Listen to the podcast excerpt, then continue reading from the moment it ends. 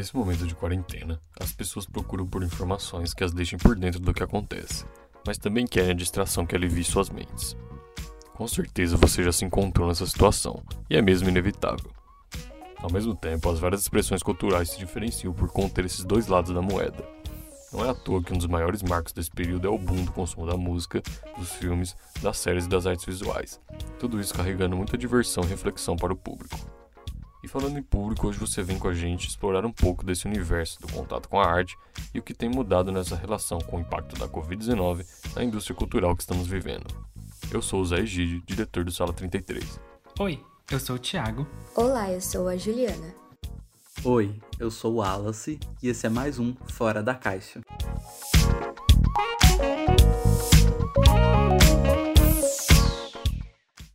Antes de entrarmos de vez no tema desse episódio, vale lembrar que, por causa do isolamento, a gente está gravando esse programa cada um da sua casa. Então, se você perceber alguma diferença no som, saiba que é porque não estamos num estúdio digno de músico. Mas voltando ao tema, é claro que a pandemia da Covid-19 tem afetado todos os setores da sociedade brasileira e também a cultura no nosso país, né? Pois é, Thiago. Em meio a tanto caos político, o que a gente vê é que os canais de cultura eles estão se reorganizando diante desse novo cenário. Os artistas, por exemplo, eles têm driblado o isolamento social por meio das mídias sociais, e a interação com o público tem crescido cada vez mais. Sem dúvidas. Vale ressaltar também que, seja através da música, do cinema, do teatro, das artes plásticas, a cultura sempre nos atingiu. Mas agora, com os assentos vazios e os sofás cheios, isso nunca esteve tão claro. E as redes sociais se tornaram o meio principal para o acesso à arte e cultura durante esse isolamento social. Se a gente parar para pensar, antes o Facebook, o Instagram, o Twitter, o TikTok e outras redes já eram usadas pelo público para interagir com os artistas. Agora, então, elas nunca foram tão úteis. Pois é, os artistas fazem lives transformando as casas em palcos e promovendo a campanha Stay at Home, o Fique em Casa no Brasil. Enquanto isso, os espectadores interagem através delas e criam uma rede de solidariedade e empatia, permanecendo em casa e evitando a propagação do novo coronavírus. E além disso, Ju, muitos deles têm notado a importância do engajamento nas redes sociais. Não é só um ambiente de trabalho, é também um ambiente de conscientização da população.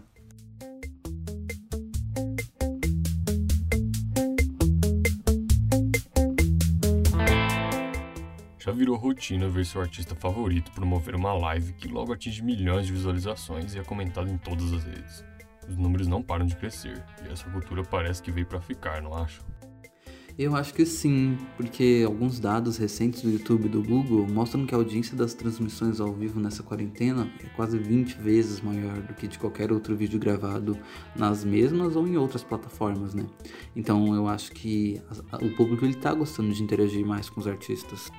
Mas assim, é claro que a presença virtual não se iguala à presença de um show com milhares de pessoas e toda aquela energia que estaria lá.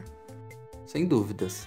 E é também por meio das lives que os artistas conseguem atingir aquele público que não consegue pagar por um ingresso para um show físico, né? E isso é muito bom do ponto de vista do retorno que o artista tem. O que a gente percebe é que em tempos de distanciamento social, o computador e o celular são os protagonistas. O uso nunca foi tão frequente, por isso os cuidados têm que ser redobrados. A gente chamou a Simone Vizcarra, que é professora de Ciências Sociais da Universidade Federal do Vale do São Francisco, para falar também sobre esse aspecto do entretenimento em excesso. O que eu estou mais vendo agora são pessoas vivendo uma realidade paralela. Porque a nossa realidade hoje é muito triste. Então tem que ter o cuidado de não fazer essas chuvas de lives, essas que vão desde peças de teatro, monólogos, ler livros, mas tu precisa se reinventar e tu acabar entrando num ciclo negativo que é usar isso como distração para não ver os problemas. E tudo isso que a professora disse, com certeza é graças à tecnologia, que tem criado cada vez mais canais de comunicação rápidos e eficazes. Mas é importante lembrar também que boa parte dos brasileiros não tem esse acesso à arte. Existe uma desigualdade cultural no Brasil que atinge principalmente os cidadãos mais desfavorecidos. Sim, inclusive, num estudo da Pesquisa Nacional por Amostra de Domicílios, vemos que 30% dos lares não têm internet. E se uma das poucas maneiras de ter acesso à cultura é pela internet, podemos concluir que quase um terço da população fica alheia a esse meio. Aliás, muita gente esquece que o acesso à arte é um dos nossos direitos garantidos na Constituição Federal, numa passagem que diz que toda pessoa tem o direito de participar livremente da vida cultural da comunidade, de fruir as artes. Ainda sobre a democratização da cultura, a professora Simone Vizcarra fala a respeito da essencialidade da arte. A arte ela não é essencial no sentido material, ela é mais essencial no sentido espiritual, no sentido de trazer o homem para uma reflexão de âmbito moral. Então ela é essencial sim. Com certeza, a máquina de entretenimento é o que mais se nota nessa hora. A participação engajada dos artistas na internet está gerando muito conteúdo e a população está absorvendo tudo isso. E muito além do que nós, os artistas, podemos fazer para assegurar a existência dessa arte, existe todo o aparelho do Estado feito para zelar pela cultura, especialmente em situações emergenciais como essa mas o cumprimento desse papel vem sendo questionável. Com certeza, Zé. Em contrapartida a todas essas manifestações pela arte, infelizmente encontramos um governo que não toma medidas satisfatórias. Tanto que as notícias sobre como a pandemia afeta o setor não param de crescer. E elas estão crescendo porque, enquanto isso, as medidas adotadas pela Secretaria Especial da Cultura, como o adiamento do pagamento de parcelas de empreitadas culturais, são insuficientes para a classe artística, que já estava em crise. Então, Thiago, a situação já estava complicada no passado, né? A área do audiovisual, por exemplo, foi afetada pelos cortes de recursos em quase 43%, o que acabou deixando a cena ainda mais vulnerável. Mas agora, com a pandemia e com o isolamento social, os dados não são nada animadores também para o setor. Já hoje em dia, a gente não está vendo corte de investimento pela Secretaria de Cultura. Na verdade, não vemos quase nada.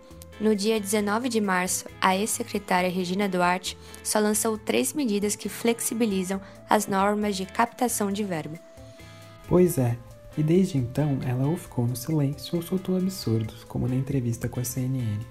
No caso, a atriz Maite Proença cobrou o posicionamento da representante, que reagiu encerrando o quadro sem dar mais respostas. Não bastando isso, ainda ridicularizou o peso da pandemia. Vocês estão desenterrando mortos. Vocês estão carregando um cemitério nas costas. Vocês devem estar cansados. Então, assim, fica bem claro que os administradores e os artistas sofrem negligência do Estado e acumulam prejuízos rumo ao colapso. E cabe lembrar aos nossos governantes que o setor cultural já foi dito como responsável por 2,6% do PIB brasileiro. Essa indústria é riquíssima e pertinente a todos os cidadãos e à economia nacional, não só agora, mas em qualquer momento. Então, Juliana, depois desse ocorrido, mais de 500 artistas assinaram um abaixo assinado contra as ações da ex-secretária de Cultura. Sobre os interesses da classe artística, então, a premiada atriz e diretora de teatro Clarice Abujanra fala um pouco sobre eles. Nossa cobrança é ter uma secretária de cultura ou um secretário de cultura que se faça presente. Ele é a nossa voz, que vai e que saiba reinar, que saiba discutir os assuntos, tudo sobre as leis, né, sobre os incentivos. E além de tudo isso, segundo a Associação Brasileira de Promotores de Eventos, é estimado cerca de 580 mil demissões de profissionais ligados à arte em todo o Brasil. Com toda essa pressão da classe artística e outras partes da sociedade, Regina Duarte deixou a Secretaria Especial da Cultura, aumentando ainda mais a instabilidade do setor. E é assim então que esses artistas independentes acabam por formar um grupo de maior vulnerabilidade durante essa crise. Quem explica um pouco mais é a professora Simone Viscarra. A gente tem tantos artistas, músicos, fotógrafos, pessoas que trabalham com arte presencial, dança, teatro, ou que precisam de mais pessoas para produzir a sua arte, como cinema. Se elas já não estão inseridas dentro de um, de um nicho estabelecido, que elas já têm um público que vai consumir o que elas estão produzindo, quando a gente fala de grandes artistas principalmente, elas estão à margem do sistema, porque a renda delas vai cair a renda delas vai cair e no momento que tu entra num, num padrão de desigualdade muito grande, onde a tua sobrevivência básica é botar comida na mesa, tu deixa de lado tudo aquilo que não é vital para tentar colocar comida na mesa. E essas pessoas não são estranhas à inovação. Mas é verdade que a única constante até o momento era a interação presencial com os espectadores. Sem isso, o setor ficou sem chão. E vocês, gente, pensam o que disso? Não dá para negar que, grande ou pequeno, o artista conta com a renda de shows e também com o contato com a plateia para sustentar o seu ofício. Além da parte do trabalho, é um diálogo essencial para essa arte. Quando a narrativa da Covid-19 chegou ao cenário global, foi todo mundo pego desprevenido. Os cancelamentos e adiamentos dos espetáculos de shows foram motivo de muito drama e muita tristeza para os fãs. Com certeza. E quem mais perde, novamente, são os independentes. A Semana Internacional de Música de São Paulo levantou dados sobre 536 empresas do ramo e todas foram impactadas. O prejuízo estimado é de 483 milhões de reais. É mesmo muito preocupante, Ju. E projetando os resultados para o resto do Brasil, a soma das perdas do mercado microempreendedor pode chegar a 3 bilhões de reais. Isso afetaria cerca de um milhão de profissionais, dentre eles músicos, produtores, fornecedores e dezenas de outros cargos.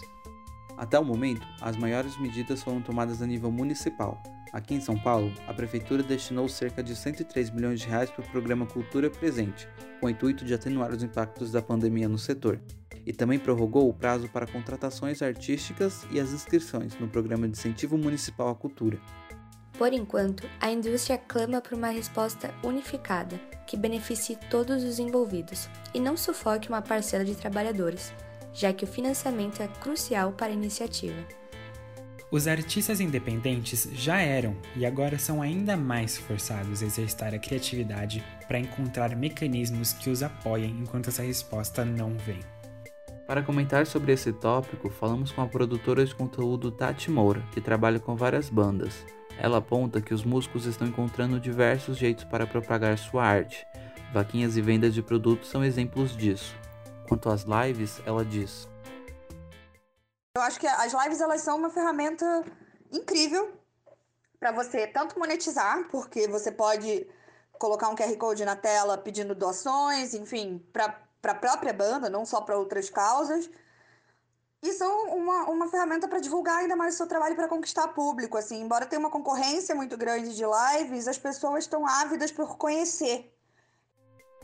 O que a Tati fala é muito importante, mas se a gente pensar pelo lado do artista, a situação muitas vezes vai além do comercial e adentra os princípios da própria arte.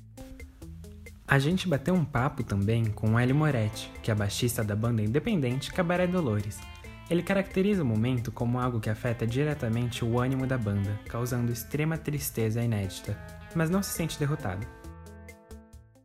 É, nesse isolamento social, mais do que nunca, né? outro dia eu li post aí, talvez no Instagram, dizendo que essa pandemia ela nos deixa claro que não precisamos de restaurantes, não precisamos de sabe, de, de carro, não precisamos de viagem, assim como nós precisamos de cultura. Concordo plenamente com essa, com essa ideia, porque realmente a nossa tábua de salvação nesse isolamento tem sido a cultura. Tenho lido, tenho escrito muitas coisas, tenho tocado muito, e é o lado, não sei que a gente pode achar um lado positivo nisso, é um lado, sim, interessante, pelo menos, não é? Como sempre, a cultura ela nos salva é? e sobreviveremos. A sociedade não vai se livrar da gente assim tão fácil. Como o Hélio bem pontua, o isolamento social destaca o quão necessária é a cultura e o quão presente ela se faz. Muito além da música apenas, existe toda essa enorme e complexa rede de meios culturais por todos os cantos. Realmente, e de novo, o inevitável consenso é o impacto da pandemia todos os estabelecimentos que propagam a cultura estão seguindo as normas da OMS e sendo fechados. Nisso, os desenrolamentos da situação são vários, e a professora Simone também nos ajudou a esclarecê-los. Segundo a Simone, as mudanças são abrangentes e atuais, mas também podem perdurar num universo pós-Covid. Então a arte está se reinventando. As projeções nas paredes, as festas nas janelas. Está tendo um movimento literário agora no Brasil chamado Sacadas Literárias, onde convidam pessoas a lerem trechos de até três minutos da sua obra favorita numa sacada ou numa janela, ler e mandar para um site específico do Sacadas na Janela, onde ele vai disponibilizar para que outras pessoas escutem outras pessoas lendo livros como uma forma de incentivar a leitura com crianças. Quantas a Aqui é o meu caso, eu tenho uma criança em casa, ela tinha aula de teatro, a professora de teatro, duas vezes por semana, ela faz pequenas esquetes, ela faz pequenos monólogos lendo peças infantis para essas crianças. A Biblioteca de Toronto, no Canadá, ela tem uma central que está super lotada agora, que é uma central de telefonia de contos infantis, onde tu liga e, e tu escolhe uh, o conto do dia, tem dois, três contos, tu escolhe a temática do conto e a criança pode escutar esse conto. Então, isso está agora na, na quarentena, bombou. Era um serviço que já existia antes, mas que está sendo intensificado, que a Biblioteca de Toronto está colocando mais linhas disponíveis porque pessoas do mundo inteiro estão ligando para isso. Eles estão ligando porque eles querem não perder o contato com o que eles tinham antes. Eles só estão procurando novas alternativas. Então, hábito com certeza vai mudar. Agora, o gosto, só esperando para ver. Tem lugares que onde a quarentena já está começando a ser flexibilizada, que está voltando com o sistema de cinema drive-in, onde que tu vai com o teu carro, tu tem uma projeção de cinema gigante, de noite, escura, ao ar livre, e as pessoas vão assistir o filme dentro do seu carro, que era uma prática antiga, principalmente nos Estados Unidos, antigamente se tinha esses drive-ins, era um sucesso. Isso provavelmente vai voltar. E aproveitando o assunto do cinema, Simone, a indústria virou cenário de muita tensão ultimamente, coisa que foi até comentada mais a fundo no programa 24 do nosso Fora da Caixa. Vale a pena conferir. A verdade é que, além do enorme prejuízo que já está estimado em quase 5 milhões no mercado global, é temido também um colapso completo do cinema com a atividade presencial. Seria difícil imaginar que uma animação colorida sobre criaturas cabeludas que brilham e cantam Justin Timberlake seria o ponto de partida de um debate que põe centenas de empregos em jogo. Mas é exatamente isso o que está ocorrendo com Trolls 2. É, essa situação é mesmo bem doida, Ju. O filme foi lançado diretamente nas plataformas digitais e já lucrou mais que seu antecessor. Isso porque a renda não teve que ser dividida com os estabelecimentos. Desse jeito, a Universal anunciou que continuaria a lançar seus filmes tanto em cinemas quanto no streaming, simultaneamente, até mesmo depois do corona. Nos Estados Unidos, a rede AMC, que é a maior do país, passou a boicotar as produções do estúdio em retaliação, mas logo ela foi acatada pela Associação Nacional de Donos de Cinemas. Enquanto isso, resta essa incerteza digna de um filme. Nessa perspectiva, pelo menos o acesso aos filmes em si ainda é promovido, principalmente pela disponibilização gratuita de festivais e plataformas de streaming online. Alguns exemplos são o Festival Online Varilux, de cinema francês, e o streaming público da Prefeitura de São Paulo, o SP Cine Play. São ótimas pedidas para pegar aquela pipoca, sentar com a família no sofá e explorar os clássicos e também os filmes independentes que costumam passar despercebidos. Já dá para perceber muito bem que nem só de Sandy Júnior vive o entretenimento online. E vocês, alguma recomendação? Dessas alternativas digitais, eu acho que eu gosto muito das ferramentas que o MASP utiliza para divulgar as obras plásticas, né? Imagina só ter um museu na palma da sua mão. Isso mesmo. A curadoria do museu grava bate-papos toda segunda-feira às 6 horas no Instagram. Eles também postam novos conteúdos nas redes sociais com a série Curadoria em Casa. Eu soube até que dá para fazer um tour virtual pelo museu através do site Google Arts and Culture. Agora o que resta é aproveitar essa oportunidade. Agora, quando a gente pensa no teatro, não existe algo que reproduz da mesma maneira, mas essa arte sobrevive com força. Leituras de teatro transmitidas ao vivo são uma alternativa encontrada pelos profissionais da área, assim como lançamento de produções antigas que já haviam sido gravadas. Ainda na nossa conversa com Clarice, ela destaca que a perseverança é natural ao teatro e também a todo mundo artístico. Assim como Hélio, ela enxerga a extrema significância do meio em tempos difíceis. Essa necessidade que o público está tendo, sabe, de, de alguma coisa que os emocione, que toque, que os provoque a pensar, a não ser a política, está sendo o nosso alimento. E nada, nada será como antes, isso a gente pode ter certeza. Então tudo vai ser reinventado, não há a menor dúvida disso. Mas o teatro vai continuar, porque teatro é contar histórias. Né? São duas tábuas e uma paixão. Enquanto a vovó está contando uma história para o neto, ela está fazendo teatro. ela está passando a ficção, a beleza, uh, né, o mistério, a magia. Pois é, e agora a gente fica com a esperança de que tudo isso passe, seja voltando ao normal ou se reinventando. Se uma coisa podemos dizer com certeza é que a arte nessa quarentena abriu os olhos de muita gente para um universo de conteúdo. Mas mesmo assim, uma parcela da população fica à margem da cultura devido à desigualdade que estamos inseridos. Se no isolamento social estamos redescobrindo e reconstruindo a arte, cabe a nós, depois desse momento, refletir sobre ela e admirá-la como nunca antes. E cobrar aqueles que devem estimular ela enquanto direito essencial dos cidadãos, né? Assim como devemos lutar pelos nossos direitos, como conclui a Clarice. O importante é que o brasileiro saiba o que é ser cidadão, exercer a cidadania. Infelizmente, isso nunca foi ensinado para ele em escola nenhuma. E é preciso ele saber dos seus direitos. Ele sabendo dos seus direitos, tudo vai chegar até ele, ele vai poder discernir o que eu quero, o que eu não quero, o que eu gosto, o que eu não gosto. Mas enquanto ele estiver alheio a tudo que acontece, sem se inteirar das coisas, vai ser difícil. A arte, enquanto manifestação de ordem estética e comunicativa, persiste na nossa sociedade, claro, e é em momentos frágeis como esse que alimentamos ainda mais o seu desenvolvimento. Novas maneiras de socialização, novos costumes, novos hábitos, é isso que vemos ocorrendo.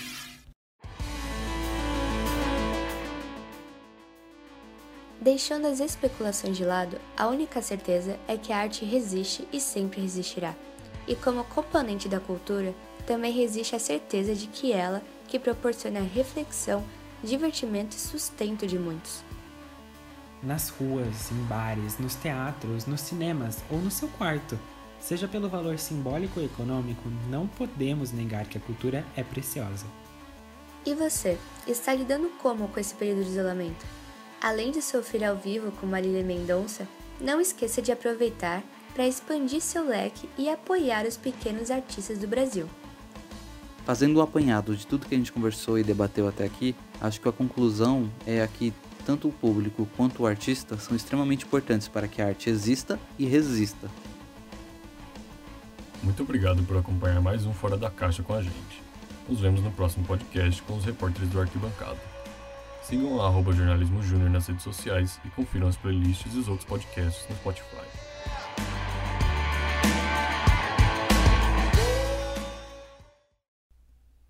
Roteiro por Juliana Alves, Thiago Gelli e Wallace Jesus. Edição de som e produção por Natália Nora Marques e Pedro Ferreira. Direção por Gabriel Guerra, Karina Tarasiuk, José Egídio e Gabriela Caputo.